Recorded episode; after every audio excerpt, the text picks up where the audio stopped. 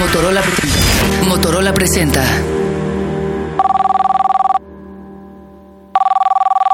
Eh, Mariana, te habla Andrés. ¿Cómo estás, Andrés?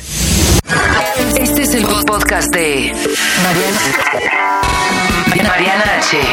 Mariana H. O sea, yo. Por Dixo y Prodigy MSN. Muy bien, no, no tan bien como vos, pero bien, bastante bien. Gracias.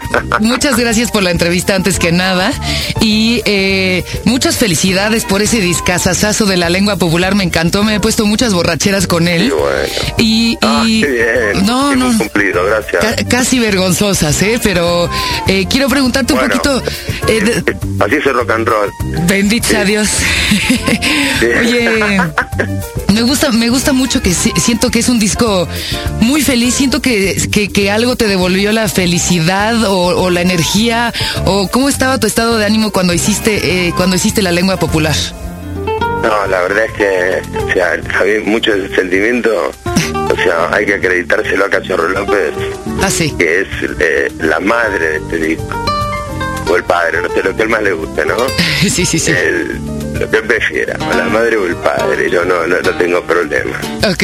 puedo ser la madre encantada, pero la verdad es que o sea, todo ese grupo, todo lo que tiene este disco de simpático, de, de bailable pero profundo al mismo tiempo, ¿no? El, eh, ese- tiene como latinidad y al mismo tiempo respetuoso con, con la estética del rock.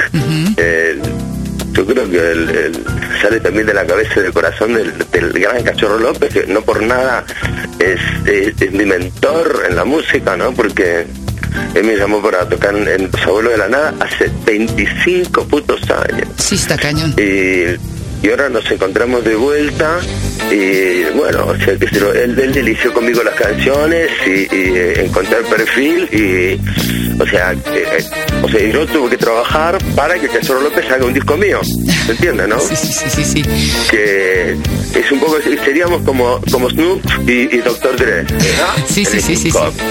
Oye, Andrés, pero el, yo, yo escribía una, una reseña acerca de la lengua popular. Decía, si el disco fuera una revista de Andrés, sería casi porno, porque habla mucho de, de ti. Es decir, sí te vemos como en un desnudo emocional, porque independientemente de... Hace un rato me lo compararon el disco con un martini Ah, sí. y, y, yo pensé que iba a decir una revista Vogue, pero parece una revista porno. Bueno, la, vos sí que tiene, las canciones tienen cierto erotismo, ¿verdad?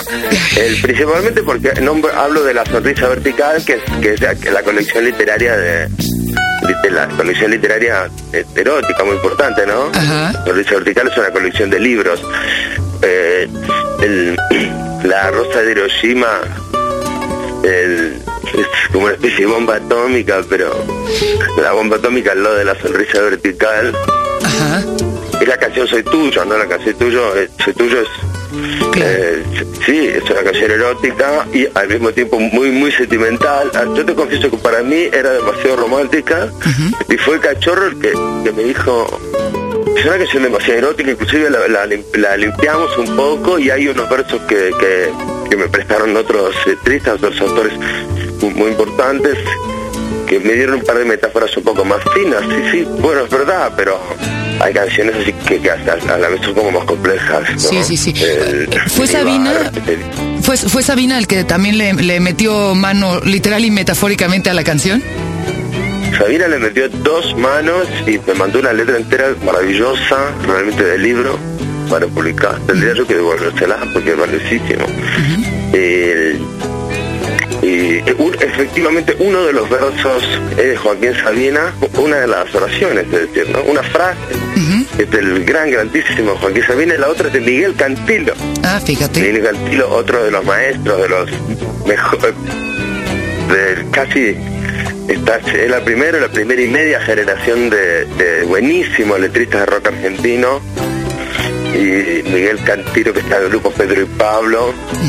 y, y también me, me- ellos me dieron letras enteras, lo mismo que, que Marcelo Scorne, ¿no? Pero tenía la canción prácticamente hecha y Sí, la verdad es que nunca me había imaginado la lengua popular como porno, pero es verdad. Yo Pero- puse mucho énfasis en que, en que haya mucha lengua, ¿no? Eh, Sí. O sea, el- el- hay lengua por todos lados y realmente la, la lengua como diría Ariel Roth, es un músculo sano, pero necesita acción. Así es.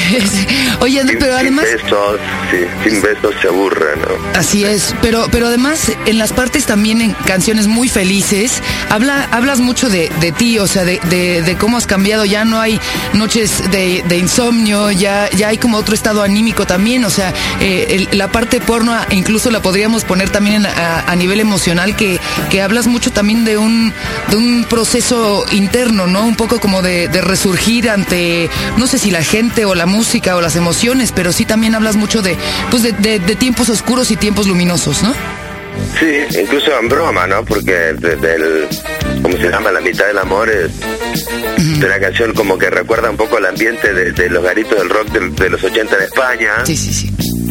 Eh, creo, creo que yo no estaba, pero creo, ¿no? Como esa especie como de, de, de Eurobilly. Y Sí, la verdad que es, es un chiste, pero muchas veces la mejor forma de, a veces que me parece la mejor forma de, entender la realidad es a través del humor. Bendito, sí, sí, sí, sí, sí. Oye, y em, una constante en tus, en tus letras, en tu música, no nada más en este disco, sino en anteriores, es eh, el dolor de la muerte de tus amigos. ¿Cómo está tu relación con la muerte actualmente? Sí, sí, muy mal, claro. Sí, ¿Qué quiero decir? Yo no, la verdad que enfrentar eso con, dignidad es, para pocos. Así es. Pero de alguna manera has, sabido homenajear a toda esta gente que, quieres a través de tus canciones, ¿no? Sí, la verdad que si más de una oportunidad, eh, sí, que no, no, sin cierto pudor, porque es una cosa tan delicada y tan profunda, ¿no? al mismo tiempo es, es habitual, ¿no? Porque nos, todo el tiempo nos acompaña, quiero decir, sabemos que hay un torero que dijo que en el ruedo hay un metro cuadrado que es de la muerte, que no se sabe en qué lugar del ruedo está, no se sabe en qué lugar del ruedo está, pero hay que, hay que tratar de no pararse ahí. frente al toro justo en ese metro cuadrado. Así es.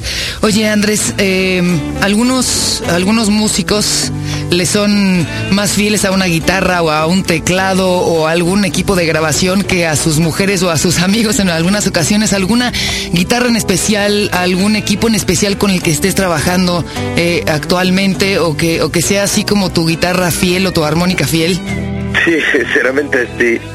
Eh, soy, soy, perfectamente fiel a mi mujer, pero también eh, soy fiel a una guitarra que compré la compré en las sesiones de Alta Sociedad, hace 10 años que está conmigo. ¿Así? ¿Ah, y, también la usé para grabar mis partes de guitarra en el último disco. Mm, es una Fender Telecaster del Custom Shop. Mm, y es uno de tus amores bueno, no, no sé, que, no sé si lo nuestro es amor. Yo siento que, que, que, me ayuda a tocar mejor, ¿no? Es el, pero la verdad es que, quiero decir, como dice Keith Richard, dame cinco minutos con esa guitarra, la voy a hacer sonar igual que todas. Ah, sí, exactamente. Oye, eh, yo al mismo tiempo siento eso, ¿no? O sea, no soy un especialista, tengo una buena guitarra, por suerte, el, pero yo lo que necesito es una guitarra ruda que aguante mi, mi, pulso tenso, que no se desafine, que me ayude a tocar afinado. como Dios. Motorola, Motorola presentó. Este, este, fue el podcast. Este, fue mi podcast. podcast. Este fue el podcast de Mariana H. Este fue mi podcast. Por Dixo y Prodigy MSN. Thank you.